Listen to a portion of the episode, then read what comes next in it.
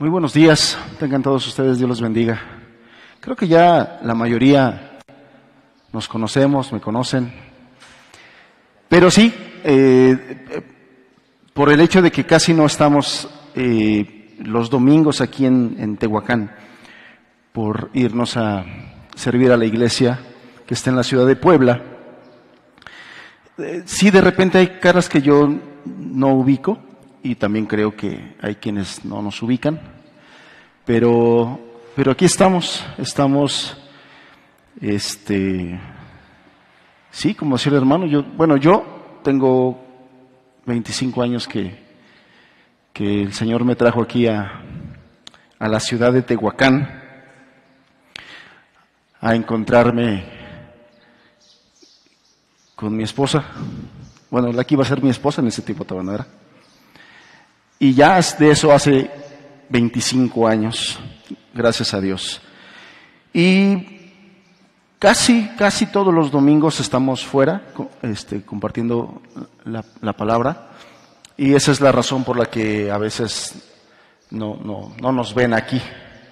Este, no, no crean que andamos de filisteos, que nos fuimos a ver el partido de fútbol y por eso no venimos. Este, andamos andamos compartiendo la escritura. Eh, la verdad es que yo, eh, cuando son presentaciones eh, como esta, una presentación con diapositivas, me acomodo mucho mejor que sea así, en una mesita y que, y que no está ahí arriba. Me acomodo mejor, me es más práctico. Este, entonces espero que, que podamos este, aprender de la palabra del Señor. Respecto de este tema tan importante, eh, ya llevamos varios meses eh, que con, la iglesia de, de, aquí de Tehuacán hemos estado hablando acerca de temas familiares. Y bueno, hablando del tema familiar, la base de la familia es el matrimonio. Y entonces hemos eh, iniciado ah, eh, ya de algunas semanas atrás hablando acerca de este tema tan importante, tan relevante, tan atacado en nuestros tiempos y en nuestra cultura, tan atacado, que es necesario eh, sumergirnos nuevamente en los principios de la palabra de Dios, de la escritura, para que nosotros tengamos fresco, si es que ya conocemos los principios de la palabra de Dios, refresquemos nuevamente ese conocimiento, esos principios que nos ayuden a conducirnos dentro del matrimonio y que nos ayuden a tomar decisiones dentro del matrimonio y en nuestra familia. Entonces, y quienes, quienes no conocen, quienes tienen poco tiempo, estudiando la escritura, bueno, todos estos temas son sumamente importantes.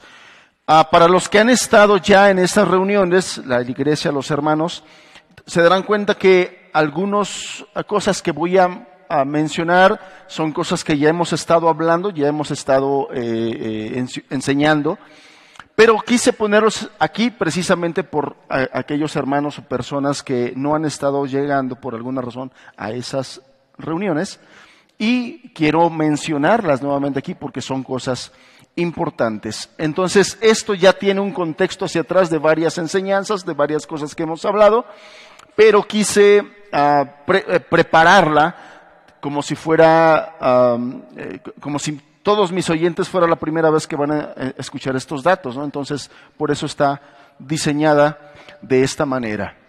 El título, el título es Cinco principios para evitar el fracaso matrimonial. Cinco principios para evitar el fracaso, el fracaso matrimonial. Vamos a orar. La verdad es que para hablar del matrimonio necesitamos mucho de la ayuda de Dios. Yo mismo, para poder estar aquí al frente y poder hablar con ustedes de este tema, necesito mucho de la ayuda de Dios. Vamos a orar. Señor, te necesitamos tanto.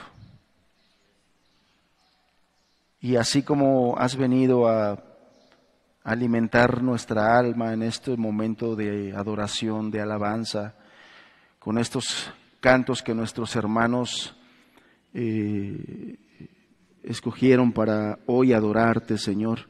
así como has bendecido nuestra alma en el momento de adoración.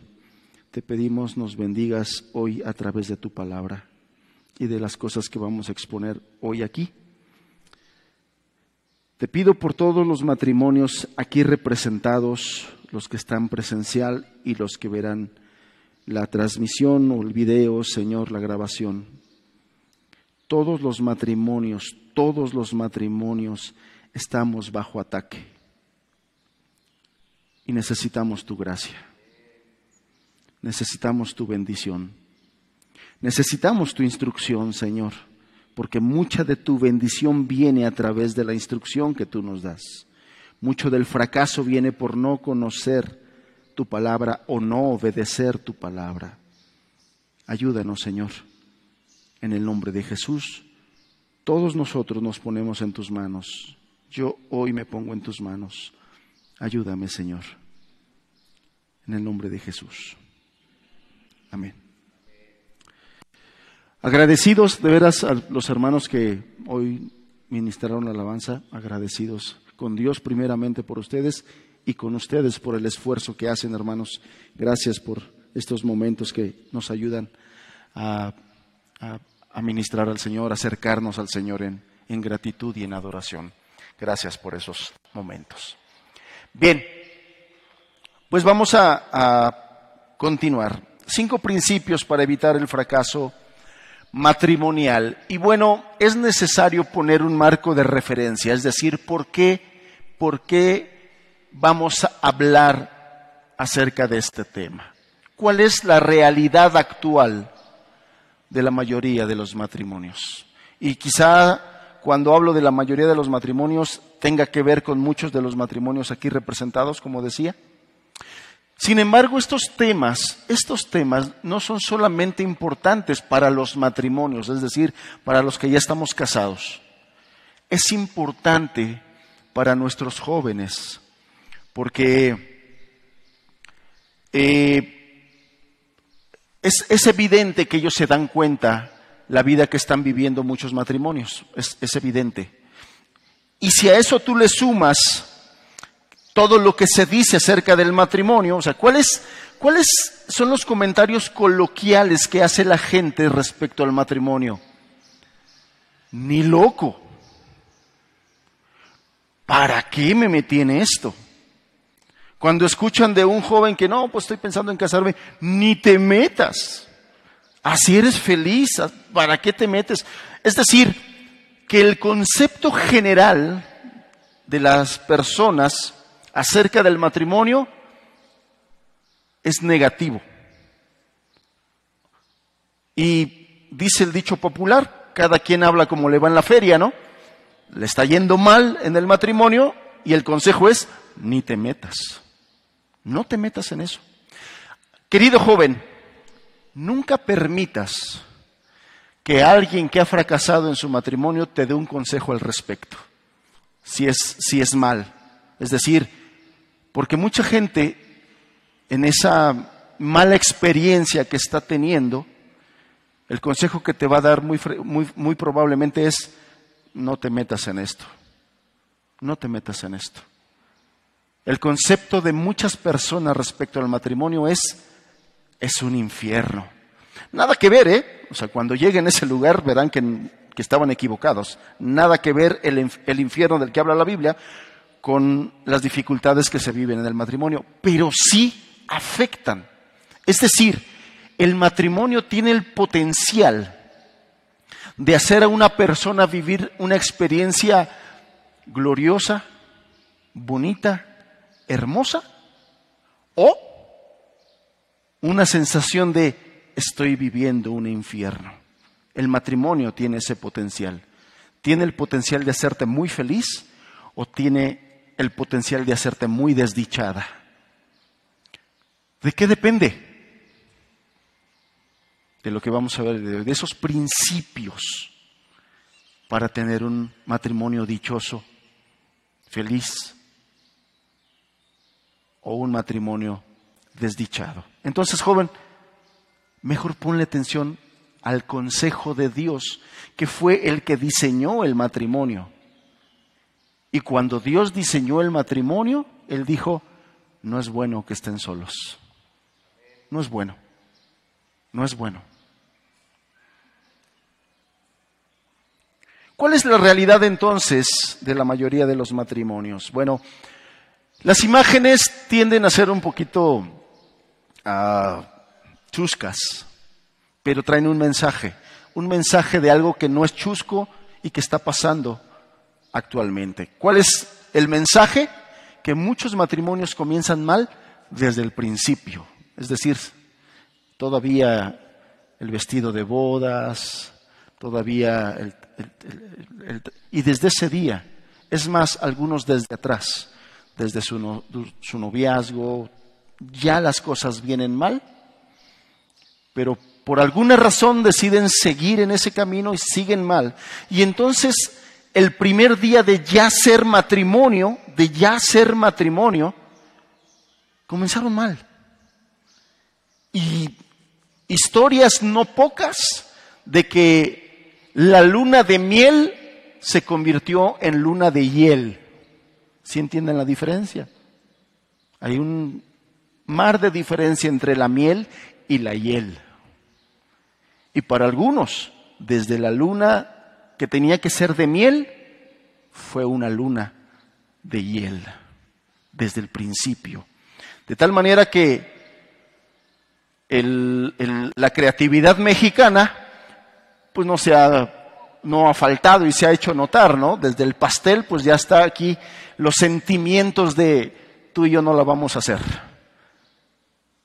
No la vamos a hacer. A ver cuánto duramos. A ver cuánto. Y de verdad, es impactante la cantidad de divorcios a nivel mundial. En nuestro país no es.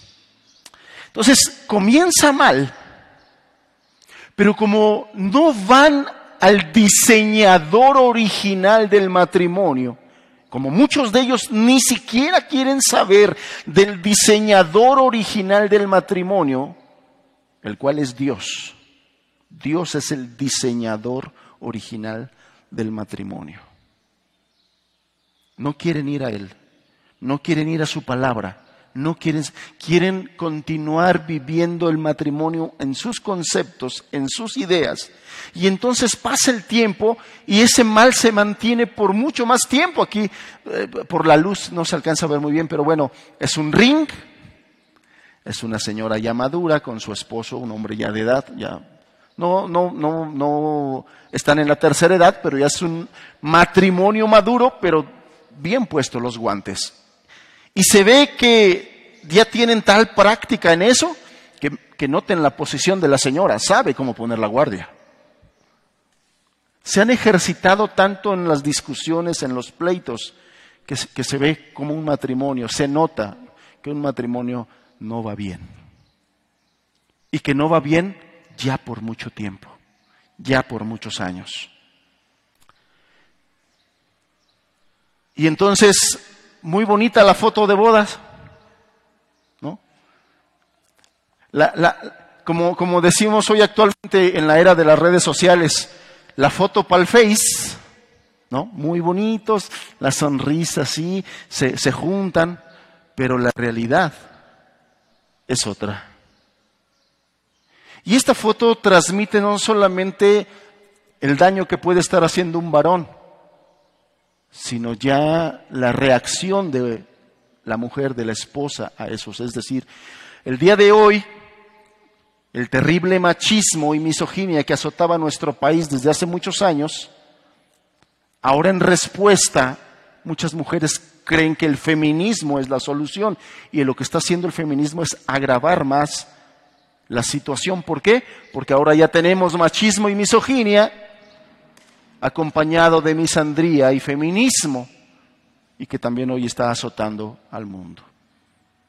La misoginia y es, lo, lo decía ayer, es una aversión, un aborrecimiento del hombre hacia la mujer, pero ahora ya se está haciendo cada vez más popular la contraparte, la misandría, que es una aversión, aborrecimiento, odio de la mujer hacia para con el varón. Esto no ha venido a ayudar, en realidad ha venido a complicar todavía más la situación que se estaban viviendo. Y muchas mujeres se están dejando convencer por esas filosofías humanas del feminismo. Muchas mujeres jóvenes. Y hoy por eso muchos jóvenes no creen en el matrimonio, no le apuestan al matrimonio. Y si por alguna razón quieren vivir, tienen curiosidad de saber qué se siente vivir en pareja, pues sencillamente se van a vivir juntos, con la pareja, no con su marido, no con su esposa, solamente son pareja, solamente se juntan, lo que en tiempos atrás, hace 20, 30 años se conocía como la unión libre, el día de hoy ya se conoce como vámonos a vivir juntos, que sigue siendo la unión libre, pero eh, y el día que ya no funcione, eh, tú por tu lado, yo por el mío y tan amigos como siempre. Y de verdad, terminan siendo amigos como siempre. O sea, una frialdad que hay ya respecto de esto. ya no hay un compromiso como lo tiene. Y entonces muchos piensan que desde el momento en que se casan el juego terminó. O sea, ya lo divertido a partir de aquí para allá ya no va a ser divertido. El testimonio de muchas personas es que la pasaban bien cuando eran novios. Cuando estaban de novios, él era muy atento, ella era este, muy sonriente, pero el día en que pasan a vivir juntos ya con un compromiso, ese día se dan cuenta que la diversión se acabó. Y entonces, los chavos yo creo que tienen un poquito más de referencia. No, y los los que ya no somos tan chavos y que algún tiempo jugamos mucho tiempo las maquinitas saben qué significa game over. Ya, el juego terminó, lo divertido terminó. De aquí para adelante ya no va a haber diversión, van a ser discusiones, van a ser pleitos, van a ser frustraciones, amarguras, etcétera, etcétera. Bien, la verdad es que esas imágenes lo único que quería era ganar su atención. Ya los veo atentos. Quiero mostrarles rápidamente. Algunos hermanos ya les transmití estas estadísticas. No me detengo mucho aquí. Rápido. En 2021 se registraron un total de aproximadamente 149.680 divorcios en México solamente en el año 2021. Y esta cifra representa un incremento de alrededor del 61.4% con respecto a la cifra registrada en el 2020. Mucho se le achaca. Este incremento es alarmante. De un año para el otro, la cantidad de divorcios se incrementaron más del 50%. Lo curioso es que este incremento tiene mucho que ver con el quédate en casa de la pandemia. Y entonces empezaron a convivir más tiempo juntos el esposo y, y la esposa. Y descubrieron que ya no se aguantan. Que no pudieron tolerar días completos estando juntos. Lo cual quiere decir que muchos varones, cuando se iban a trabajar, eh, se iban a trabajar con gusto porque ya no voy a estar más con esta señora. Y la mujer le daba el lonche así como diciendo, viejito, ya te vas. Ya no había contentamiento en el estar juntos. Y cuando esta pandemia los obligó a estar 24 horas bajo el mismo techo, dijeron, hasta aquí, ya no puedo más. Ahí nos vemos. Y por eso el alarmante incremento de los divorcios. ¿Y qué es lo que nos dice esta realidad? Que la realidad es que esta cantidad sería mucho más alta si algunos matrimonios tomaran la decisión de hacer lo que ya ellos sienten que ya no les ayuda. Es decir, que muchos solamente están esperando ciertas circunstancias para divorciarse. Divorciados de corazón ya están. Hay mucha gente divorciada de closet, que no ha salido del closet, pero ya están divorciados.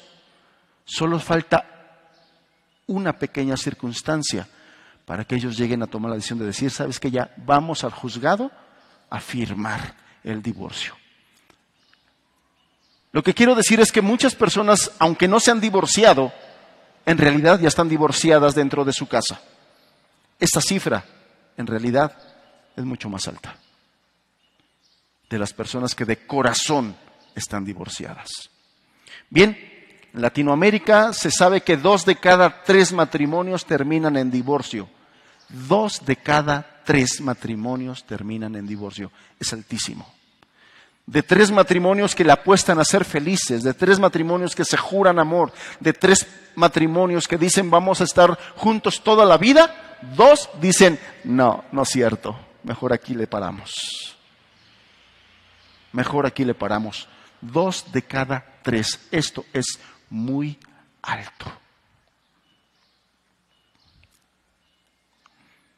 En México, más del 30% de matrimonios se divorcia antes de cumplir los cinco años. Y esto es un promedio, porque en realidad hay matrimonios que se divorcian antes de los cinco años.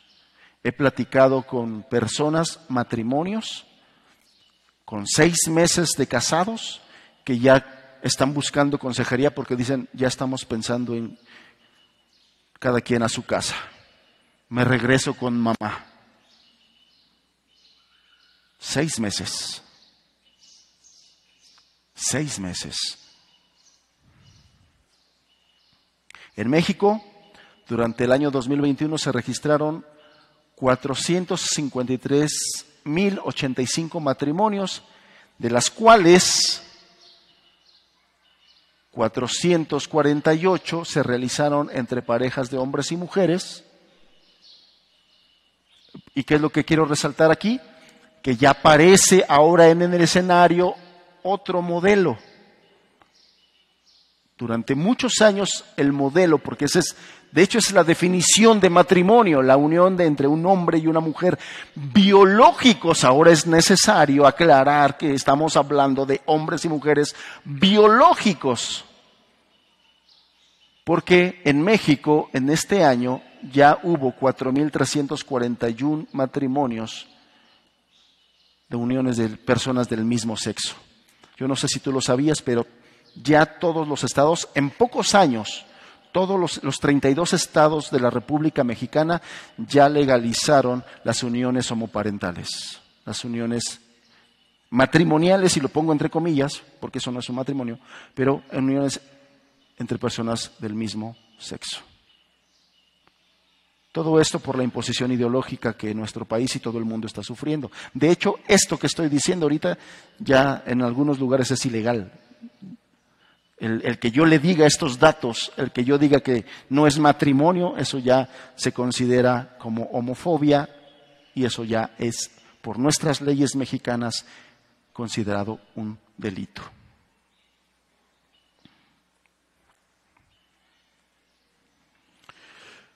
Como testimonio, eh, en la Universidad de Utah, Estados Unidos, algunos investigadores llegaron a la conclusión de que peleas y discusiones en el matrimonio pueden generar un incremento en el estado de salud, situaciones patológicas como aumentos de la presión arterial, aumento del colesterol, todo esto tiene que ver con el estrés que genera eh, las discusiones y peleas dentro del matrimonio y contribuyen al desarrollo de problemas del corazón, problemas de diabetes, y se puede llegar hasta problemas de un derrame cerebral.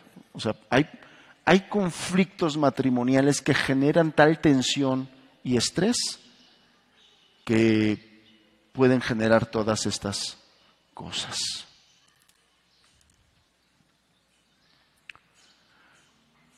De esta asociación americana, ellos nos dicen que a lo largo de la experiencia nos dimos cuenta que tanto hombres como mujeres involucrados en parejas o familias conflictivas, es decir, con problemas constantes, suelen ser más susceptibles a caer en problemas de depresiones, que la verdad es que estas situaciones de depresiones cada vez son, tienen índices más altos. Y todo esto en comparación con parejas que viven y lo subrayo y lo pongo en negritas, enamorados y felices. La verdad es que este tipo de matrimonios son este, especies en peligro de extinción. Matrimonios que verdaderamente viven enamorados y felices. No matrimonios que se ven enamorados y felices en una foto del Facebook o de Instagram, no, que en realidad viven enamorados y felices. Ese tipo de matrimonios cada vez son menos. Con, con lamento, con tristeza, hay que decirlo.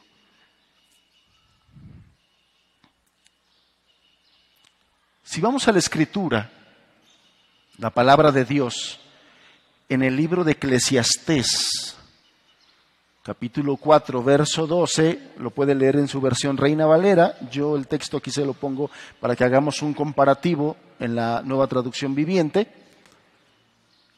Lea por favor lo que dice Eclesiastés 4, verso 12, para que ahorita leamos la versión, en, en su Reina Valera, para que ahorita leamos la nueva traducción viviente. ¿Ya lo tiene?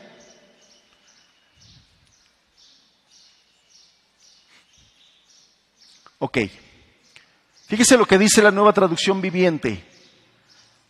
Alguien que está solo puede ser atacado y vencido. Por eso hay del solo. Alguien que está solo puede ser atacado y vencido. Pero si son dos, se ponen de espalda con espalda y vencen.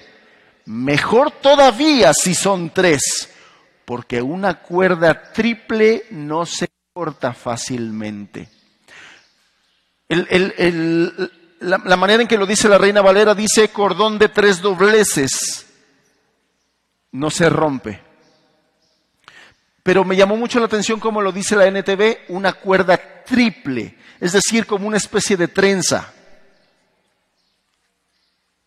Si si una cuerda de dos hilos es fuerte, una cuerda con tres hilos es mucho más fuerte. Y eso es lo que nos está diciendo la escritura. Y muchas veces utilizamos este texto para hablar del matrimonio, porque la imagen yo le ponía hablando de unidad, le digo no se nota muy bien por, por la intensidad de luz que hay, pero la esposa, el esposo, y quien no puede faltar en un matrimonio para evitar el fracaso es Dios. Siempre que querramos estudiar un tema, amados, siempre será importante irnos al origen de ese tema. Y el libro de Génesis nos habla de muchas cosas en cuanto a cómo comenzaron. Y si hablamos del tema del matrimonio, cómo comenzó, cómo fue en su origen el plan de Dios, el diseño de Dios para el matrimonio, no era ustedes dos vayan por su camino y nomás se acuerdan de mí ahí cuando quieran, cuando venga una fiesta, cuando quieran bautizar al bebé, cuando cumpla 15 años la muchacha, o cuando se casen, nomás ese día se acuerdan de mí, pero de ahí se olvidan, pueden olvidarse. Ese no era el plan. Y esa es una de las principales causas de los fracasos matrimoniales. El pensar que dos pecadores pueden ser felices juntos sin el consejo de Dios. Cuando usted lee, por ejemplo, Gálatas 5:19, para muchos de la, que somos de la vieja escuela, Gálatas 5, 19 se, se volvió el manual y el evangelio, casi, casi. ¿Sí saben de qué habla Gálatas 5, 19 en adelante? Y manifiestas son las obras de la carne, que son adulterio, fornicación, lascivia, y etcétera, y etcétera, y etcétera. Bueno, ahí el apóstol Pablo está hablando de las características que hay en un hombre sin Dios y en una mujer sin Dios. Lo mismo si usted revisa Romanos 3.10, a partir del verso 10, usted se encuentra otra lista donde Dios describe el corazón y el carácter de una mujer y un hombre sin Dios. Perversos, amargosos, rencillosos, peleoneros, contenciosos. Ahora, agarre a dos de estos y métalos a vivir 365 días bajo el mismo techo y póngalos a dormir en la misma cama. se van a pegar fuerte. Porque son dos pecadores descontrolados, esclavos de sus pasiones que no tienen control. Así somos todos cuando no estamos en la gracia de Dios. Por eso es que cuando se casan dos pecadores sin Dios, en términos generales, ese matrimonio fracasa. Ya sea que vayan ante el juez a firmar el divorcio o ya sea que decidan vivir divorciados sin firmar el documento oficial. Esa es la razón. Y entonces lo que está diciendo el texto, que el hombre y la mujer se hacen más fuertes en el matrimonio y que pueden resistir los problemas juntos cuando está Dios en sus vidas. El hermano Azarías al inicio de la reunión citaba el pasaje de Mateo 7, donde dice que se comparaba a, un hombre sabio, a aquel que edifica su casa, y es notable eh, la, comparación. Edificar su casa, edificar la casa, nos da la idea de la familia. Aquellos que edifican su familia en la roca que es Cristo aunque vengan los ríos, los vientos, las tormentas, esa familia no cae. A diferencia de aquel hombre insensato que decide edificar su casa sobre la arena y esa arena simboliza las filosofías de este mundo, el humanismo, los consejos propios, sin búsqueda de Dios. Y esas mismas aguas, vientos y tormentas vienen porque las tormentas vienen a la vida de todos, cristianos o no cristianos. Pero aquellas que no buscan a Dios caen y es grande su ruina. Es grande su ruina.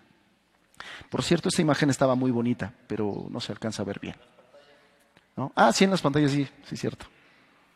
Ya ve que está bonita.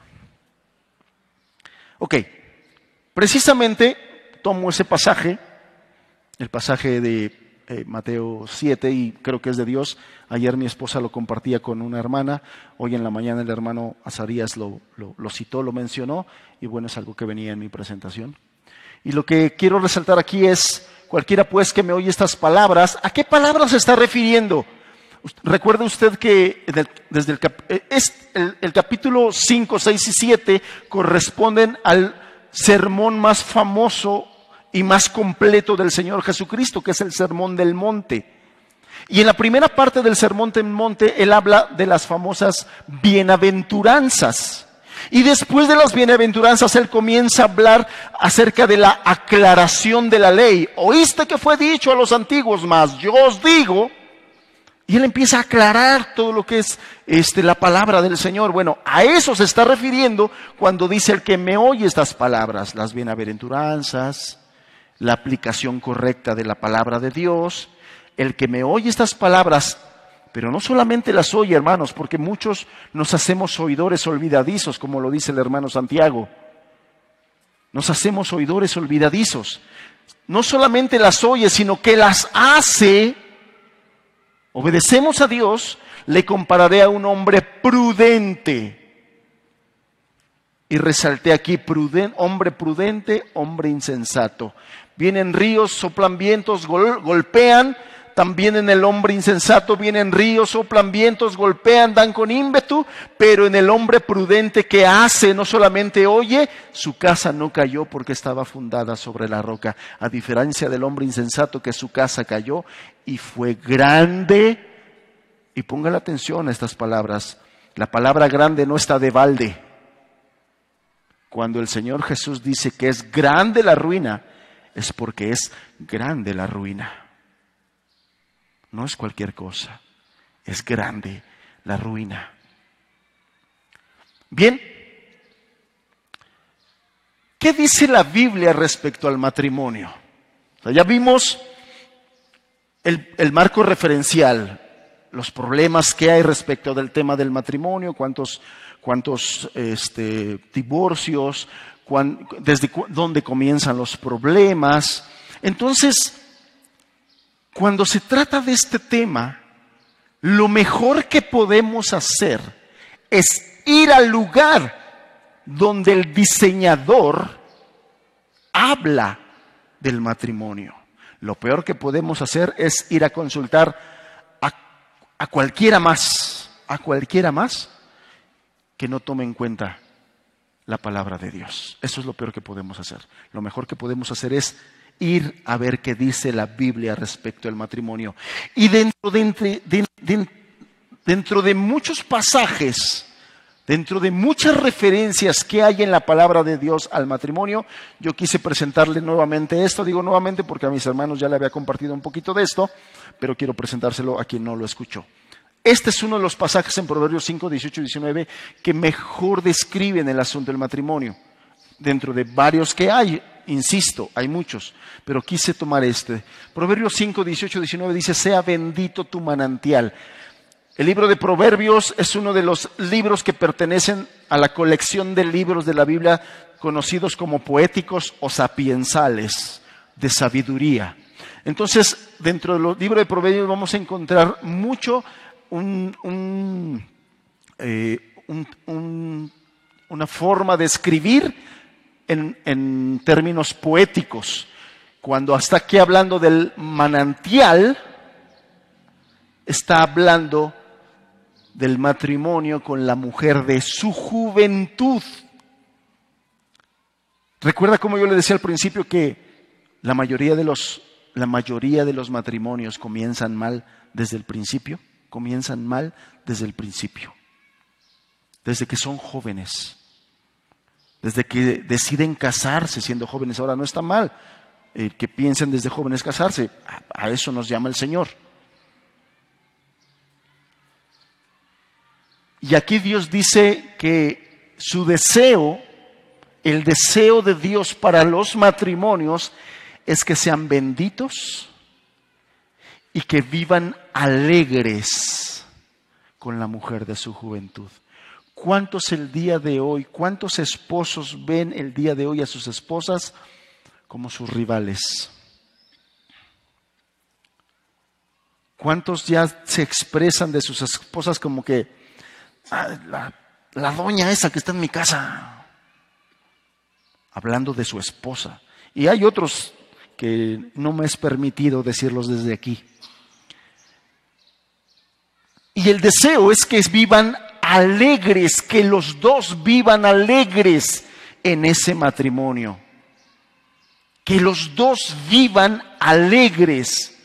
Como sierva amada y graciosa Gacela, sus caricias te satisfagan, que vivan satisfechos todo el tiempo. Esto deberían de resaltarlo. El deseo de Dios es que tu matrimonio sea una bendición que traiga alegría y satisfacción todo el tiempo. No seis meses, no un año, no cinco años de tu matrimonio y después ya. No, porque el matrimonio es para todo el tiempo, amados. Muchos piensan que los hijos son la base del matrimonio, de la familia. No es cierto. La base de la familia es el matrimonio, porque un día los hijos también van a formar su propia familia en términos generales y agarrarán su camino. Y ellos dos que comenzaron este camino juntos siendo jóvenes, un día, si Dios lo permite, terminarán caminando por ese mismo camino, nuevamente estando solos porque los hijos agarrarán sus caminos. Cuando el matrimonio tiene como base y fundamento los hijos, el día que los hijos se van, el matrimonio dice, bueno, ya se fueron, ya terminamos, ahí nos vemos. Yo tampoco ya no quiero nada contigo. Se aguantaron. El dicho famoso, estoy aquí solamente por mis hijos. Eso es triste. Eso es triste. Rápidamente, ¿qué significados encontramos cuando dice sea bendito tu manantial? Bendito es un estado de bienaventuranza, de felicidad excelsa. Bienaventurado habla de una felicidad excelsa, mega, ultra, plus. De eso habla bienaventurado. Bendito es un estado de bienaventuranza que hace muy feliz y dichoso. Yo ayer les decía que en esencia el matrimonio no se trata de nosotros, no se trata ni de mí ni de mi esposa. En primer lugar se trata de la gloria de Cristo. Pero cuando los dos vivimos para la gloria de Cristo, como una consecuencia divina, ese matrimonio vive feliz y dichoso. Y alégrate con la mujer. ¿Qué es alegrarse? Un sentimiento grato y vivo. No es solamente un sentimiento de, ah, sí, yo recuerdo cómo el primer año con mi esposa o, el primer año con mi esposo fui muy feliz. Y lo ve así como, ay, aquellos tiempos. Hoy ya no. Hoy es otra cosa, ¿no? Alegrarse es un sentimiento grato y vivo que suele manifestarse con signos exteriores como regocijarse o estar contento. Satisfacción, agrado, complacencia, cumplimiento del deseo o del gusto. Recreación, divertir, alegrar o deleitar. Todo esto es la voluntad del Señor para un matrimonio. ¿Te suena raro? Lo que pasa es que hoy esto no es lo normal en los matrimonios. Esto no es lo normal en los matrimonios. Pudiera haber quien me diga, ¿de verdad estamos hablando del matrimonio? Alguien con ojos de asombro. ¿Esto se puede vivir en el matrimonio? ¿Esto lo puedo vivir con mi esposo? ¿De verdad puedo vivir esto con mi esposo? ¿De verdad puedo vivir esto con mi esposa? El diseñador original te asegura que sí. El diseñador original te asegura que sí. Entonces, como, como una conclusión de esta primera parte, te puedo decir que la Biblia dice que el matrimonio es algo muy bueno para el esposo y para la esposa. A diferencia del concepto mundano que hay el día de hoy en el matrimonio. En la consejería matrimonial, no solamente con hermanos, sino con personas eh, que no son creyentes, me he encontrado cada expresión referente a, su experiencia en su matrimonio, en referencia de lo que vivió con ese hombre como su esposo o lo que vivió con esa mujer como su esposa. Y de verdad, notas a las personas frustradas, una grande frustración, porque el vivir tantos años con algo que no era lo que ellos deseaban, el día que dijeron sí, sí me caso es algo frustrante. Yo le decía a los hermanos, ¿cuántos matrimonios se casan con ganas de fracasar? Yo creo que ninguno, ¿no? Habría que ver si no hay un problema mental, si alguien se está casando con, dice, dos años y esto ya se acabó. Cuando se casan, generalmente hay anhelos, hay sueños, hay deseos y quieren cumplirlos, quieren, quieren verlos cumplidos. Pero pasan los días y pasan los días y ven que esto, esto no se cumple. Entonces, llegamos ahora hacia el punto. Ya di mi introducción. Rápidamente, cinco principios para evitar el fracaso matrimonial. Primer principio, para evitar el fracaso matrimonial. O, lo podemos decir también claramente, cinco principios para vivir un matrimonio bendecido por Dios, donde esos aspectos de feliz, gozoso, alegre se puedan cumplir. Vive consciente de lo que es el matrimonio. Vive consciente, es decir, replantéate el concepto que tú tienes acerca de lo que es el matrimonio, para que vivas en la realidad y puedas caminar en esa dirección. ¿Qué es el matrimonio? ¿Un ring, como lo vimos al principio? Donde nos vamos a subir y ponernos los guantes ¿Eso es el matrimonio? ¿Qué es el matrimonio? El matrimonio es algo que se fundamenta en sentimientos solamente. es algo que se fundamenta en emociones nada más. Porque el día de la boda eso es lo que hay, muchas emociones. Ay, qué bonito, felicidades, que vivan los novios. Pero solamente son emociones. Es una sociedad comercial donde dice yo aporto mi 50% y espero que tú aportes tu 50%. Si tú no pones tu 50% dentro del matrimonio, no esperes que yo ponga mi 50% dentro del matrimonio. ¿Es eso el matrimonio? ¿Un, convenio comercial? ¿Es una unión por conveniencia? No, si me caso porque está re guapa la muchacha. O no, sí me caso porque como que encima de su cartera lo veo un poquito más alto. ¿Es eso? ¿Una forma de escapar de los padres? Porque las familias están quebradas, tan quebradas el día de hoy, que muchos hijos dicen, ya no quiero vivir aquí. Ya no aguanto las discusiones entre mis padres. Ya no aguanto. Y la puerta fácil es, con el primero que me diga, nos vamos, nos vamos. ¿Es eso el matrimonio? ¿O el matrimonio es lo que te dice la, cultura de hoy, las ideologías que están en boga en nuestra cultura el día de hoy? ¿Es eso el matrimonio? ¿Que es un constructo social? ¿Qué es el matrimonio? Primeramente, y esto grábalo en tu corazón y en tu mente no solamente son sentimientos, no es un convenio, no es por conveniencia, no es una unión del 50 y 50% cada quien. El matrimonio, según la escritura, es un pacto de compañía. El problema es que nuestra cultura el día de hoy no está muy acostumbrada al término pacto. Hay mucho por conveniencia en nuestra sociedad actual. Pero cuando tú revisas la Biblia te encuentras que nuestro Dios es un Dios de pacto. Que da su palabra y se compromete. Dijo, dije yo Jehová, y no haré, y no cumpliré. Eso es un pacto. Lo dije y lo cumplo. ¿Y cuántos matrimonios llegan al ritual porque es eso? de la boda religiosa o delante de Dios, dicen, ya nos casamos delante de Dios.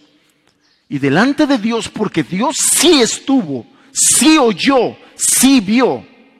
Cuando dijiste, prometo amarte para toda la vida. Prometo estar contigo hasta que la muerte nos separe. La realidad es que la mayoría de los matrimonios es, mire, puro pico, de labios para afuera, nada del corazón.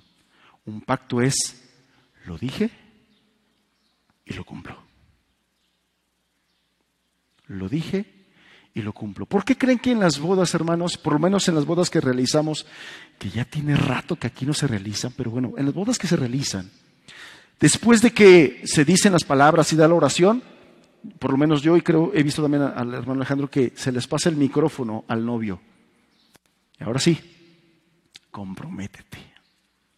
De tus propias palabras, dile que te escuche ella, que te escuchen todos los testigos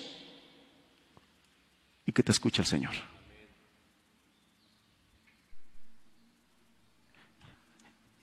Y agarran el micrófono este, ah, ¿verdad?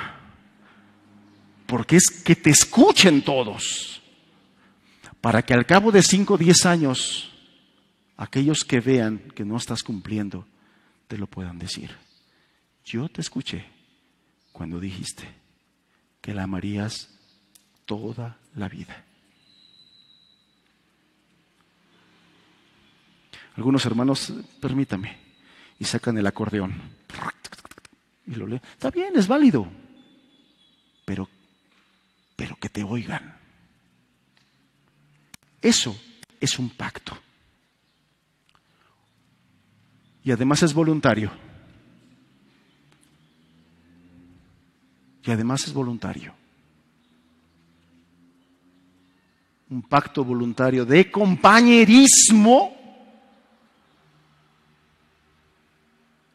entre, necesario que en nuestros tiempos lo aclaremos, hombre y mujer biológicos. No pensé que llegaría este día, pero ya llegamos. Tenemos que aclarar que estamos hablando de un hombre biológico y una mujer biológica, es decir, nacidos, para ayudarse, para complementarse mutuamente por medio del amor para toda la vida.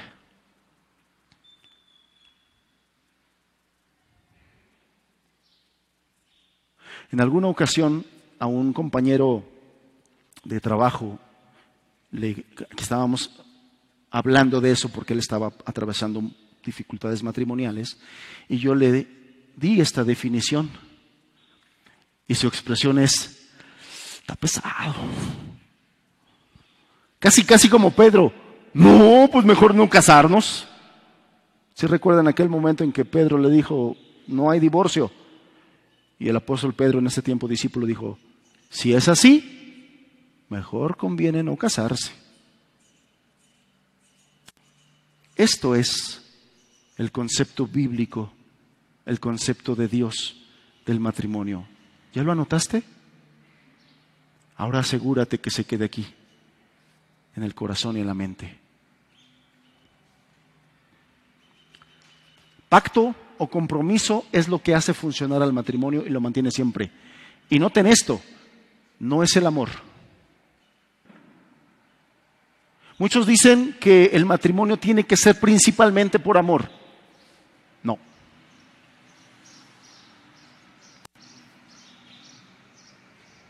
Es por pacto. Este pacto va a hacer que se mantenga el amor. Hace poquito le platicaba a mi, a mi, hija, que me preguntaba algunas cosas acerca del matrimonio y de nosotros, y yo le platiqué algo que, que yo oraba a Dios cuando estaba orando por mi esposa, la que ahorita es mi esposa. Y una de las cosas que yo oraba a Dios, yo le decía, Señor, yo quiero amar a esa mujer. Yo quiero amar a esa mujer. Es decir, yo entendía que era algo intencional. No es algo que esperas que nazca. A ver a qué horas me baja el amor. Es algo intencional.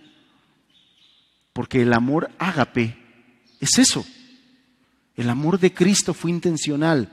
Nadie me quita a mí mi vida. Yo de mí mismo la pongo. Fue intencional. Entonces, es ese pacto lo que nos mantiene, aun a pesar de dificultades, aun a pesar de ríos, aun a pesar de lluvias, es ese pacto.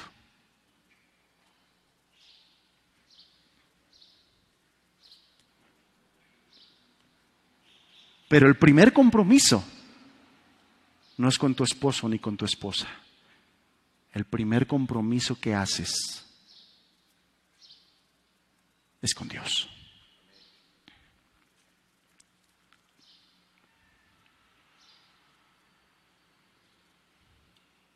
Si tú lees el libro de Malaquías, en el libro de Malaquías hay un reproche de Dios.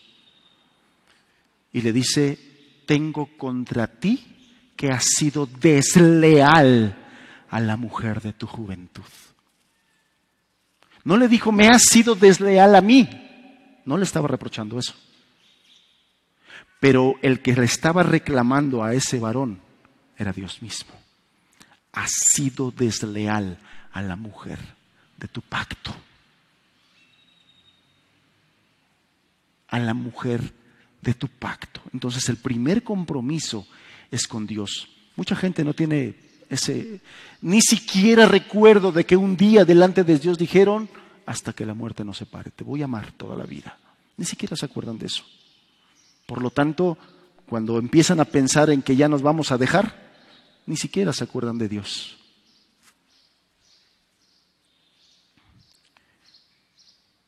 Y ese pacto tiene el propósito de ese matrimonio, perdón, tiene el propósito de complementar al hombre y a la mujer.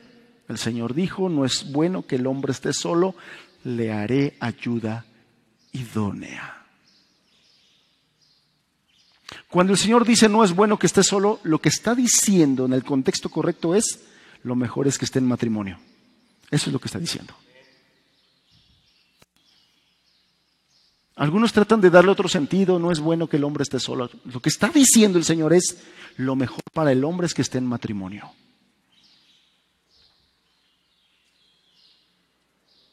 El concepto del hombre el día de hoy es diferente. Lo peor que puedes hacer es estar en matrimonio. Pero tienen ese propósito de complementar al hombre y a la mujer. Le haré ayuda idónea. Nos complementamos. Segundo principio, respeta a tu esposa, respeta a tu esposo. Dentro del matrimonio bíblico, dentro del diseño de Dios para el matrimonio, Él puso orden.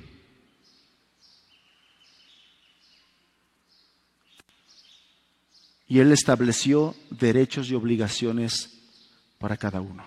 El el hombre tiene derechos, la mujer tiene derechos dentro del matrimonio. No estipulados ni, al, pensamiento de a quien se le ocurra, no. Dios estableció los derechos de cada uno, pero también estableció las obligaciones de cada uno. Y cuando nosotros ignoramos esos derechos y obligaciones que fueron puestos para poner orden dentro del matrimonio, ¿qué es lo contrario a orden? Desorden.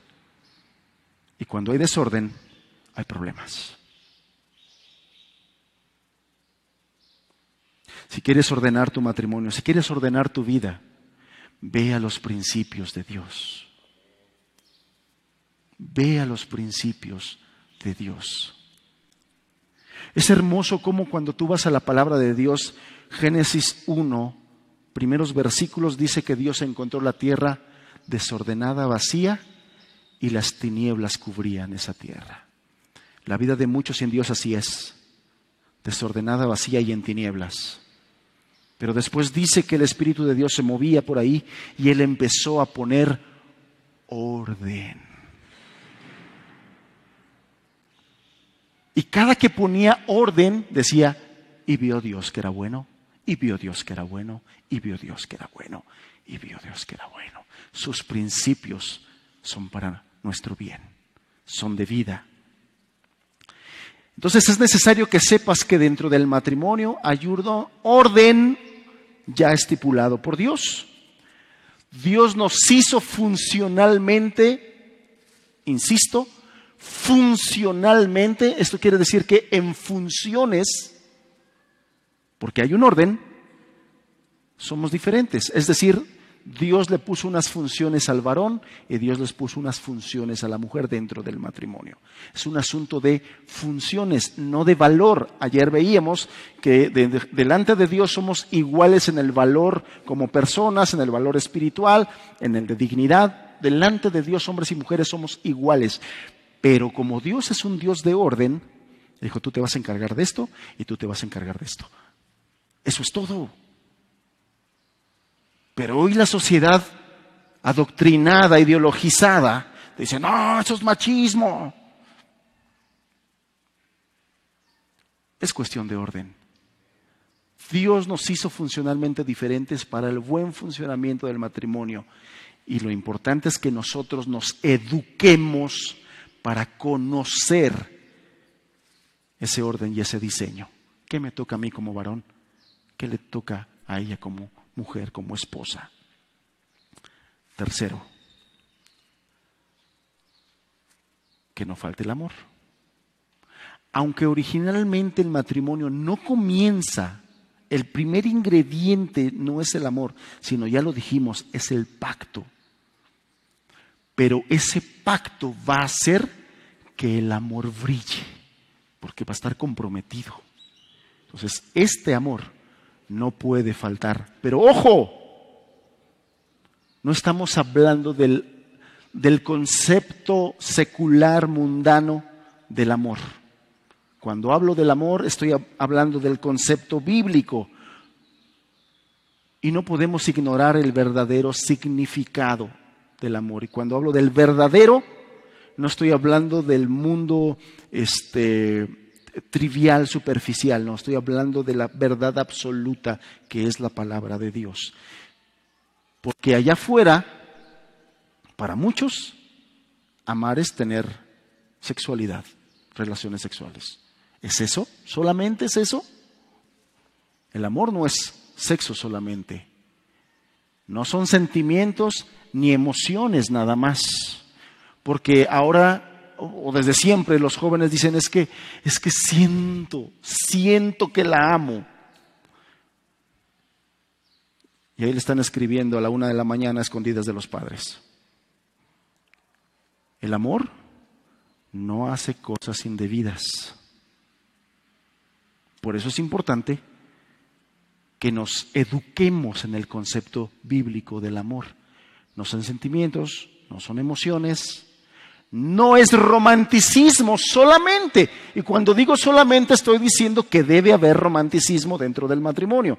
Estoy diciendo que sí hay sentimientos y sí hay emociones. Estoy diciendo dentro del matrimonio Dios les ha permitido vivir su sexualidad. Sí estoy diciendo eso, pero lo que estoy diciendo es que no solamente es eso. El amor del cual estamos hablando para el matrimonio es el, aquel al que la Biblia le llama amor ágape. Dentro de la Biblia nosotros encontramos tres palabras griegas que nuestra Reina Valera se, se traducen como amor, pero son diferentes. El amor filos, que es el amor este, de parentesco, el amor ágape, que es el amor de Dios, el amor de entrega, el amor desinteresado. En la Biblia no aparece la palabra eros, que es el amor sexual. Y el otro me está fallando. ¿Eh? El amor fraternal, sí. Este, ok. Bien, entonces el amor ágape, el amor de Dios, es una decisión voluntaria para empezar. Es una decisión intencional, es acción, es amar intencionalmente. Tienes la intención de amar, de hacerle el bien. No es un sentimiento de que es que el día de hoy muchos dicen es que ya no siento amor. Si ya no lo sientes, es porque no era el verdadero amor el verdadero amor nunca deja de ser, porque el amor más que un sentimiento es una acción. Yo decido que la quiero amar o que lo quiero amar, que le quiero hacer el bien. El amor es entrega. Recuerde usted que hemos estado estudiando Efesios 5:25, donde dice, maridos, amad a vuestras esposas como Cristo amó a la iglesia, el cual se, ¿qué? Entregó. El amor es entrega. Y es una entrega voluntaria. Hace rato yo le decía, no es un contrato del 50%, pero pues Él nos entrega, entonces yo, ¿por qué voy a entregar? Dios a ti te demanda entrega, sin esperar si el otro se está entregando. El Señor Jesús, Cristo, el Hijo de Dios, el Mesías, se entregó. Y el día de hoy hay muchos que no han correspondido a esa entrega, pero eso Él no lo detuvo se entregó. El día que Cristo subió a la cruz, Él sabía que habría muchos que no lo amarían, que no lo seguirían. Y sin embargo, se entregó.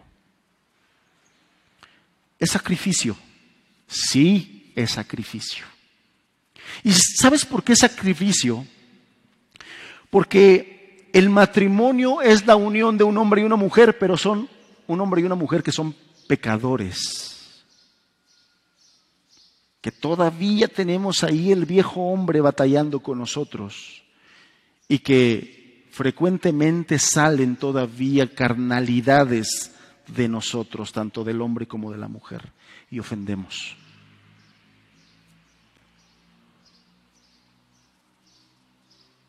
Y si no estamos dispuestos a sufrir, a padecer, a pasar por alto la afrenta, si no estamos dispuestos, no es el verdadero amor.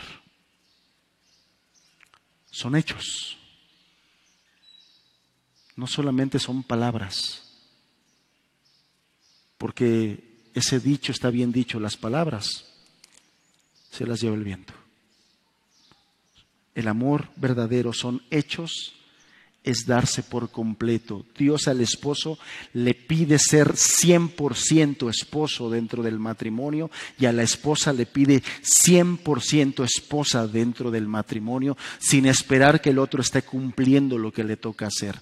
Porque ayer vimos y entendimos por la gracia de Dios que lo que Dios le demanda tanto al hombre, al esposo como a la esposa, no es primeramente para ellos, es primeramente para honrar al Señor. Dios te pide ser una esposa que ames al 100%, primeramente para la gloria de Dios. Y alguna dirá, pero ese es reaprovechado, hermano. Yo quiero portarme bien y ya después este se aprovecha. Hazlo para la gloria de Dios. Y deja que Dios trate con el aprovechado ese. O al revés. También puede haber hermanos que digan, pero es que hermano, tú, no la conoces. El apellido se le sube feo. Hazlo para la gloria de Dios y deja que el Señor trate con lo demás. Es una decisión voluntaria para hacerle el bien a la pareja a cualquier costo. Es que hermano, es difícil, su carácter es duro, difícil. Decide hacerle el bien a cualquier costo. Número cuatro, edifica tu matrimonio sobre fundamentos sólidos. A veces las abuelitas tienen buena intención al darte sus consejos, pero no siempre son los correctos. Si quieres tener éxito en tu matrimonio y quieres vivir tu matrimonio para la gloria de Dios, ve a los fundamentos sólidos que solamente están en la palabra de Dios. Y para eso tendrás que desechar fábulas y filosofías huecas y humanistas. No escuches las doctrinas humanas, porque muchas veces esas doctrinas humanas tienden a ser doctrinas del diablo. Y es Él el que las pone ahí, en la mente de los hombres. Lo primero que tienes que hacer, según Romanos 12, es transformaos por medio de la renovación de vuestro entendimiento, para que entiendas la buena voluntad de Dios, que es buena y perfecta. Tendremos que sacar muchas de las cosas que hemos aprendido y oído del mundo y tenemos que educarnos con la palabra de Dios para que la pueda ser tu guía para un matrimonio feliz. Aférrate a la Biblia, aférrate a la palabra de Dios, edúcate con la palabra de Dios, porque la falta de principios sólidos está íntimamente relacionado con el fracaso. Matrimonios que fracasan invariablemente es porque tenían un concepto equivocado del matrimonio y porque no conocían o los conocían pero no los vivían principios sólidos. ¿A, qué me refiero con principios? Reglas que Dios pone, ese orden, esos aspectos, ese diseño de Dios. A eso me refiero cuando hablo con principios sólidos. ¿Por qué son sólidos? Porque el mundo pasará, pero la palabra de Dios permanece para siempre. Es sólida la palabra de Dios.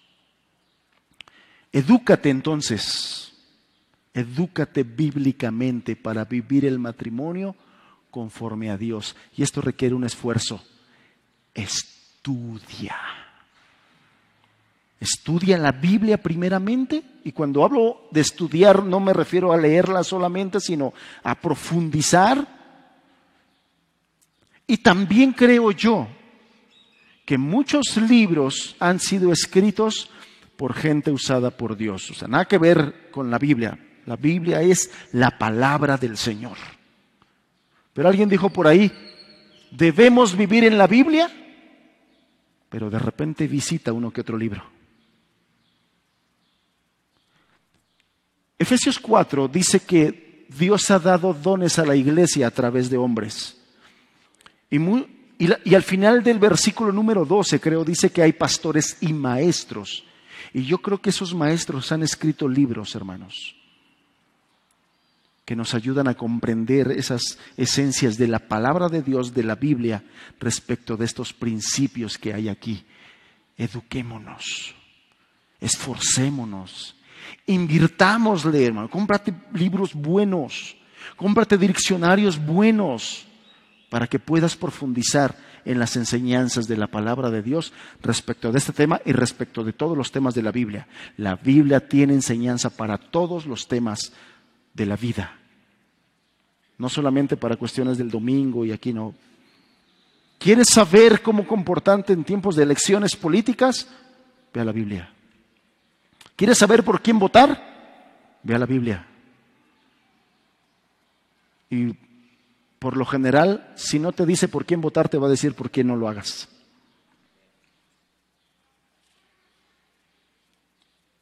Hombres de carácter deshonesto, mentirosos, engañadores, sin carácter, no son buenos líderes. Vayamos a la Biblia. Quinto, y estamos por terminar entrega tu vida. Y cuando digo quinto y lo dejé al último, no es porque sea el menos importante, de hecho es el más importante. Este debía de ir al primero, pero ¿por qué lo dejé al final? Porque en esto quiero ser más enfático. Entrega tu vida y tu matrimonio al Señor Jesucristo. Cuando Dios creó a Adán y dice que lo hizo caer en un profundo sueño y que de su costilla creó a Eva, Inmediatamente, versículos más adelante, dice que el Señor se paseaba en el huerto del Edén junto con ellos. Ese huerto del Edén era el hogar de Adán y Eva, lo cual nos dice y nos enseña que en el mismo hogar estaba Adán, Eva y el Señor. Si has sacado a Dios de tu vida y de tu casa, no te extrañen los resultados. No te extrañe por qué estás pasando lo que estás pasando y por qué tu matrimonio estás yéndose a pique y al fracaso. Si aún no llegas a ese momento, no llegues. Abraza estos principios. Y el primero es entregar tu vida y tu matrimonio al Señor Jesucristo. ¿Por qué es el más importante?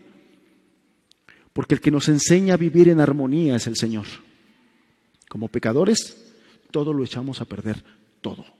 No sabemos relacionarnos unos con otros. Siempre salimos pleiteados, siempre. Y el que nos enseña es el Señor. Por lo tanto, tanto el esposo como la esposa tienen que vivir primeramente rendidos al Señor. Si ya comprobaste que el carácter de tu esposo es difícil, duro, si ya comprobaste que el carácter de tu esposa es difícil, duro, el único que te puede enseñar a amar a una persona difícil y dura es el Señor.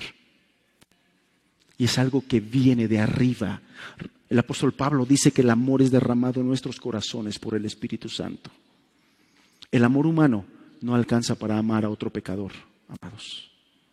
Siempre salimos peleados. Pero el amor de Dios nos enseña, nos capacita para amar a otro pecador igual que a nosotros.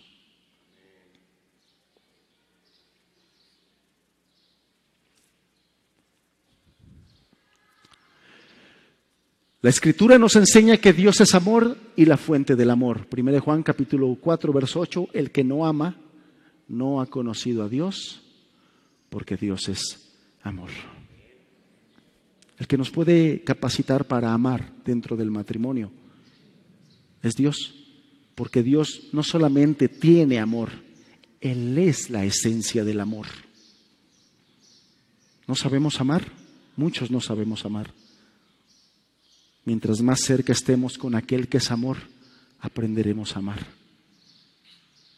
Mientras más alejados estemos de la esencia del amor, no aprenderemos a amar, no podremos, estamos incapacitados para amar. Dios es sabio, además, y da sabiduría al que se lo pide. Si la Biblia es cierta, y lo es, Santiago 1.5 dice, si alguno de vosotros tiene falta de sabiduría, pídala a Dios, el cual da a todos abundantemente y sin reproche, y le será dada. Hermanos, el Señor que te conoce a ti, que me conoce a mí, y que conoce a nuestras esposas, nos dice, vivid con ellas sabiamente. ¿Por qué lo dirá? Se necesita sabiduría para vivir en matrimonio, hermanos.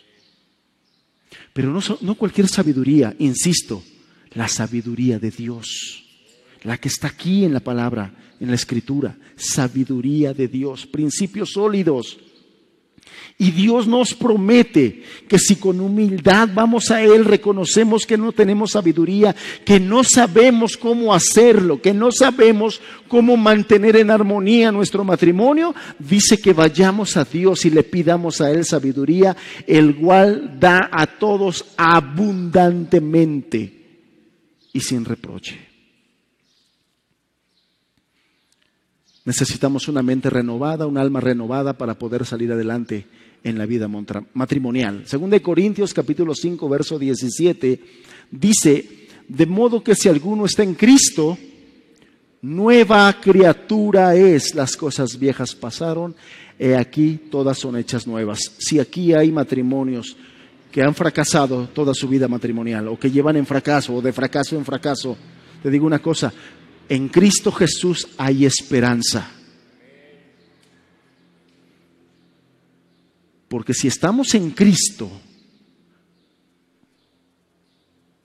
Él puede hacernos primeramente a nosotros nueva criatura. Y es que sabe cuál es el problema. Que el ser humano tiene tendencias muy curiosas.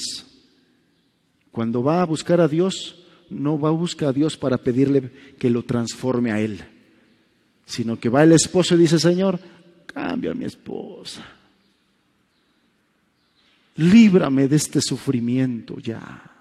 Y se hace la víctima. O la esposa igual. Señor, yo sé que tú todo lo puedes. Y me has mostrado todas tus maravillas. Transforma a esta piedra. Porque tu palabra dice que levantarás hijos de las piedras. y pedimos por el otro en lugar de estar pidiendo por uno mismo, hermanos.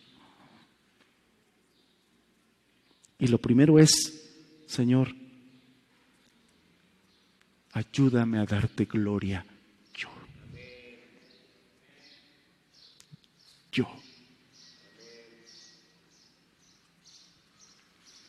Y Él hace nuevas criaturas.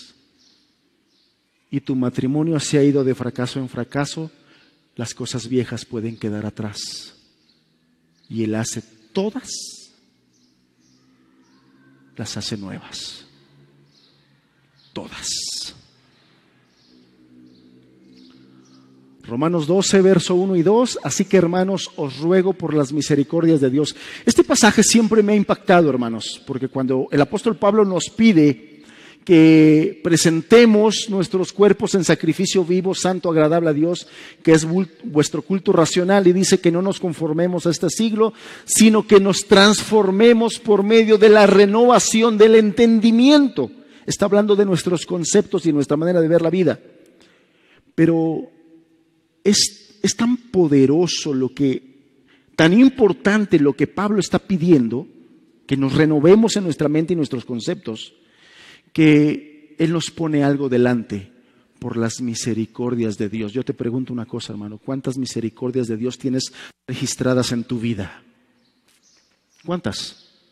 ¿Me las puedes contar con los diez dedos? ¿O quizás ocupes los otros diez que tienes más abajo?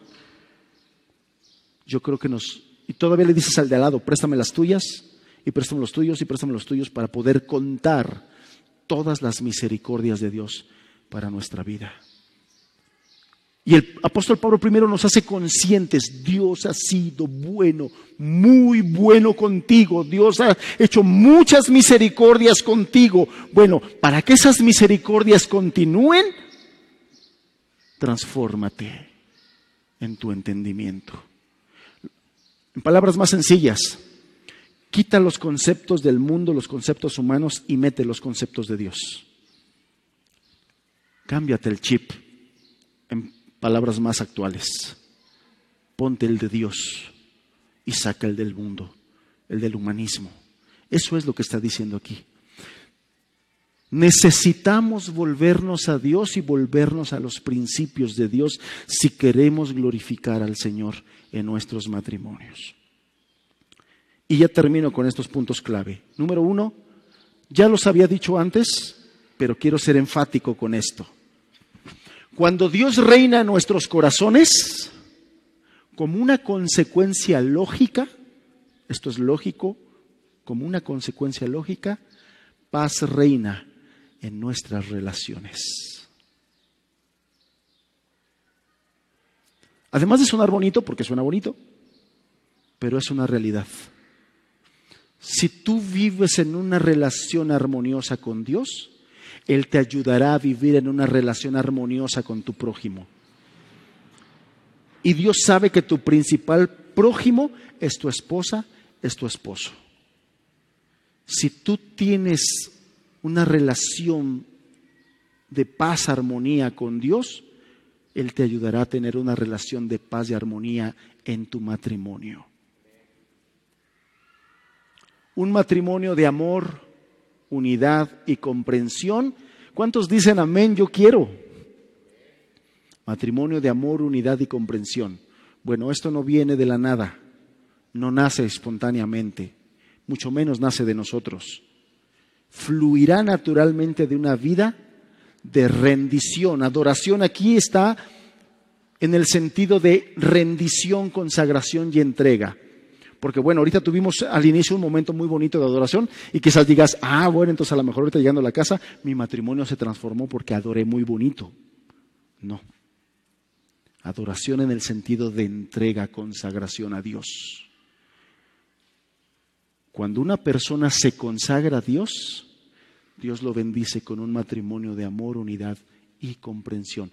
No porque en primera instancia transforme a tu cónyuge, sí lo va a hacer, pero primero te va a transformar a ti. Primero te va a transformar a ti. Permanecer enamorados en el matrimonio, ¿cuántos dicen amén? Permanecer hasta que la muerte los separe enamorados en el matrimonio, es el resultado, no de la suerte, de estar en un pacto matrimonial por causa de la gloria de Cristo. Quiero explicar un poquito más esto. Estar en el pacto matrimonial por causa de Cristo y su gloria. He dicho, insisto, perdón, me voy a pasar otra, que, otra regreso a eso, el, problema Ah, mi matrimonio no se trata de mí ni de mi cónyuge. Se trata de Cristo y de su gloria. Ayer lo dije, hoy lo enfatizo.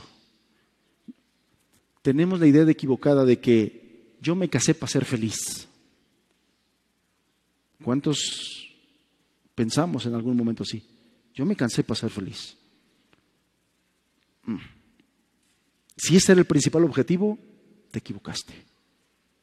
Los cristianos nos casamos para darle gloria a Dios, en primera instancia. Y cuando buscamos la gloria de Dios, ahora sí, Él nos hace felices. Él nos hace plenos en Cristo. Porque la persona que primeramente no es feliz en Cristo, no lo será en el matrimonio. Esperar que un pecador o una pecadora como tú te haga feliz, estás pidiendo peras al olmo no va a salir de ahí. La felicidad no viene de un ser humano. Si tú estás esperando de eso un ser humano, estás esperando mal. La felicidad viene de Cristo.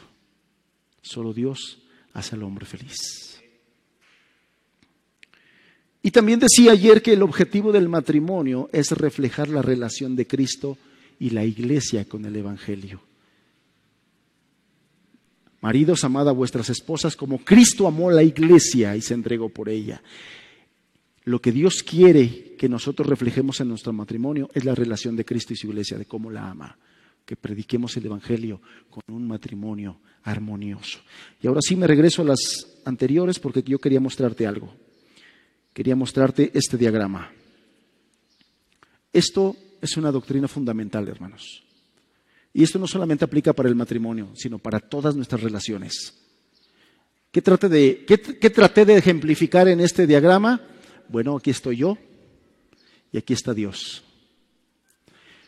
Si nosotros tenemos una relación de calidad ancha, abundante con Dios, y, nótese que la flecha está unidireccional, o sea, yo le hablo, él me responde, él me habla, yo le respondo. Hay una comunión entre Dios y yo. Si esto funciona, que es nuestra relación vertical, esto va a hacer que nuestras relaciones horizontales con nuestra esposa y nuestra familia funcionen. Y no solamente con ellos, en nuestras relaciones con los hermanos, con, con las personas, con los parientes. Si tenemos una buena relación con Dios, nuestras relaciones con nuestro prójimo funcionarán. Si nosotros no tenemos una buena relación con Dios, no esperes que tus relaciones con tu prójimo funcionen, porque si tú amas a Dios con todo tu corazón, con toda tu alma, que es el primer mandamiento, tendrás la capacidad de cumplir con el segundo mandamiento, que es amar a tu prójimo como a ti mismo. Pero si tú no amas a Dios con todo tu corazón, no estarás capacitado para amar a tu prójimo, que además muchos prójimos somos difíciles. No sé si has visto por ahí el meme que dice, Señor, yo quiero amar a mi prójimo, pero mi prójimo no coopera. Es difícil. Bueno, el único que nos puede capacitar para amar a nuestro prójimo es Dios. Entonces, este diagrama lo que está diciendo que el problema en nuestras relaciones horizontales con nuestro prójimo es por problemas con nuestra relación vertical. Matrimonios que tienen conflictos, lo primero que revela es que lo, las dos personas, es decir, el esposo y la esposa, tienen conflictos con Dios. No le busques. Señor, ¿por qué, por qué me está teniendo estos problemas en mi matrimonio? Respuesta, tienes problemas con el diseñador del matrimonio. Tu relación con Dios no está bien. ¿Tienes problemas en tu matrimonio? La primer y principal respuesta y la más importante es porque tienes problemas con Dios seguramente tu relación con Dios no está bien. Y por lo tanto no estás siendo capacitado para amar. ¿Quieres arreglar los problemas en tu matrimonio? Lo primero que tienes que hacer es arreglar el origen de esos problemas y el origen es tu corazón. Porque del corazón salen los malos pensamientos, las malas palabras, los adulterios, los hurtos, los homicidios del corazón del hombre. El problema no es tu esposo, el problema no es tu esposa. El principal problema es nuestro corazón. Y el único que puede cambiar nuestro corazón es el Señor. Corrige eso. Arregla eso. Problemas en la relación matrimonial refleja problemas en la relación con Dios. Y entonces yo terminaba diciendo esto, mi matrimonio no se trata de mí, se trata de la gloria de Dios. Y acabamos. Hermanos, ¿existen los matrimonios felices? Sí. Y la respuesta es porque existe Dios y sus principios. Por eso puede existir un matrimonio bendecido y feliz. ¿Por qué entonces muchos matrimonios no son ni bendecidos ni felices? Porque han dejado fuera de su vida primeramente al Señor y han dejado sus principios. Lo que te quiero transmitir con esto es, tienes un matrimonio fracasado, estás teniendo problemas en tu matrimonio, hay esperanza. Porque en Cristo siempre, siempre hay esperanza. En Cristo siempre hay esperanza. Terminamos y yo quisiera que termináramos. Si el matrimonio es para la gloria de Dios, busquemos darle la gloria a Dios. ¿Me ayudan, hermano, por favor? Nos ponemos en pie, por favor. para terminar y despedir la reunión.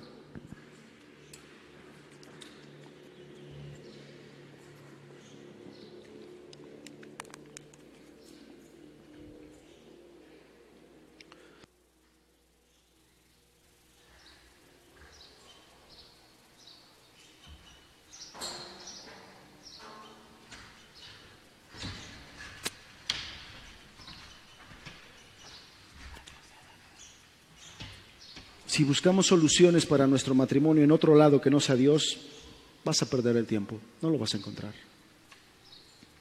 Seamos humildes, reconozcamos dónde está nuestra falla, dónde está el verdadero problema, reconozcamos eso y busquémoslo. Busquemos al Señor, busquemos a Dios y acuérdate, no quieras empezar por el otro Señor, cambia a mi esposo, Señor, cambia a mi esposa. Que el Señor primeramente nos transforme a nosotros. Primeramente nos transforme a nosotros. Que Él nos cambie, que Él nos ayude.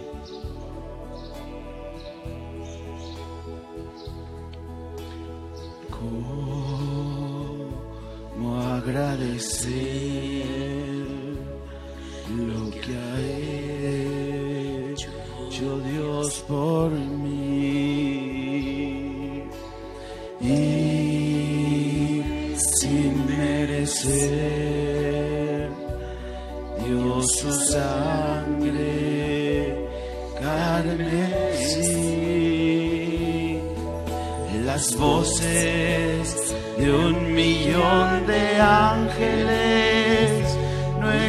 expresarán mi gratitud. Lo que yo soy y lo que espero ser,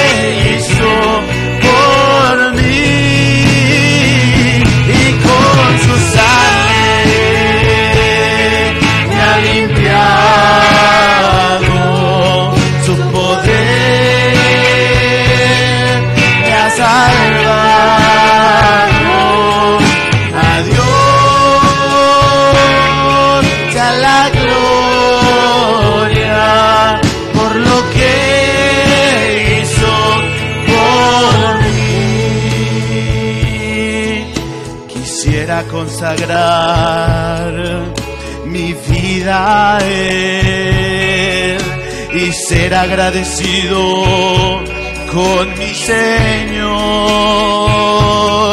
Y si algo de gloria recibo en mí, que toda sea la gloria a Dios. Quisiera consagrar, quisiera consagrar mi vida a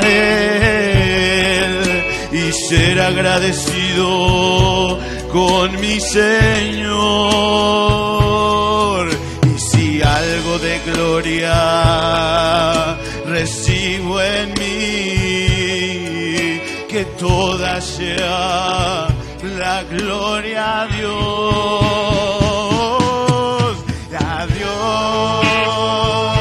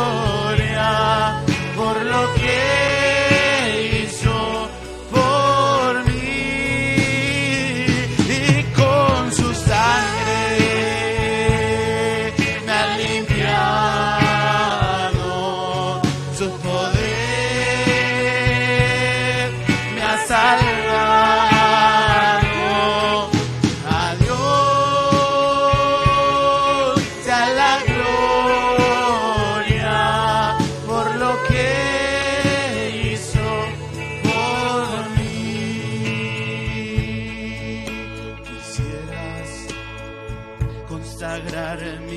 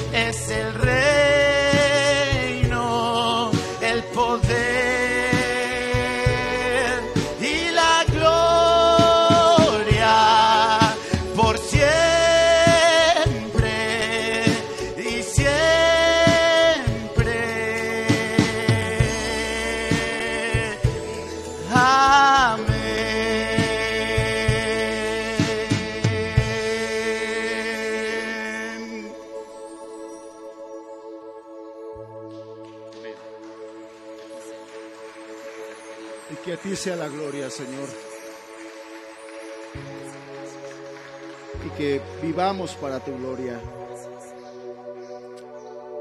Y que busquemos de manera intencional que nuestro matrimonio te dé la gloria. Ayúdanos, Señor. Realmente en este tema necesitamos mucho de tu ayuda, ya mucho nos has dado porque has dejado el consejo en tu palabra. Ya enviaste a Jesucristo que nos puede hacer nuevas criaturas a través de la regeneración. Pero síguenos ayudando. Te bendecimos, Señor. Te damos gracias por tu palabra Gracias por cada matrimonio aquí representado. Gracias por cada joven. Señor, a ellos encamínalos a anhelar darte gloria en sus vidas. Te lo pedimos en el nombre de Jesús y te agradecemos, Señor. Muy exaltado y alabado sea tu nombre. Amén, Señor. Amén.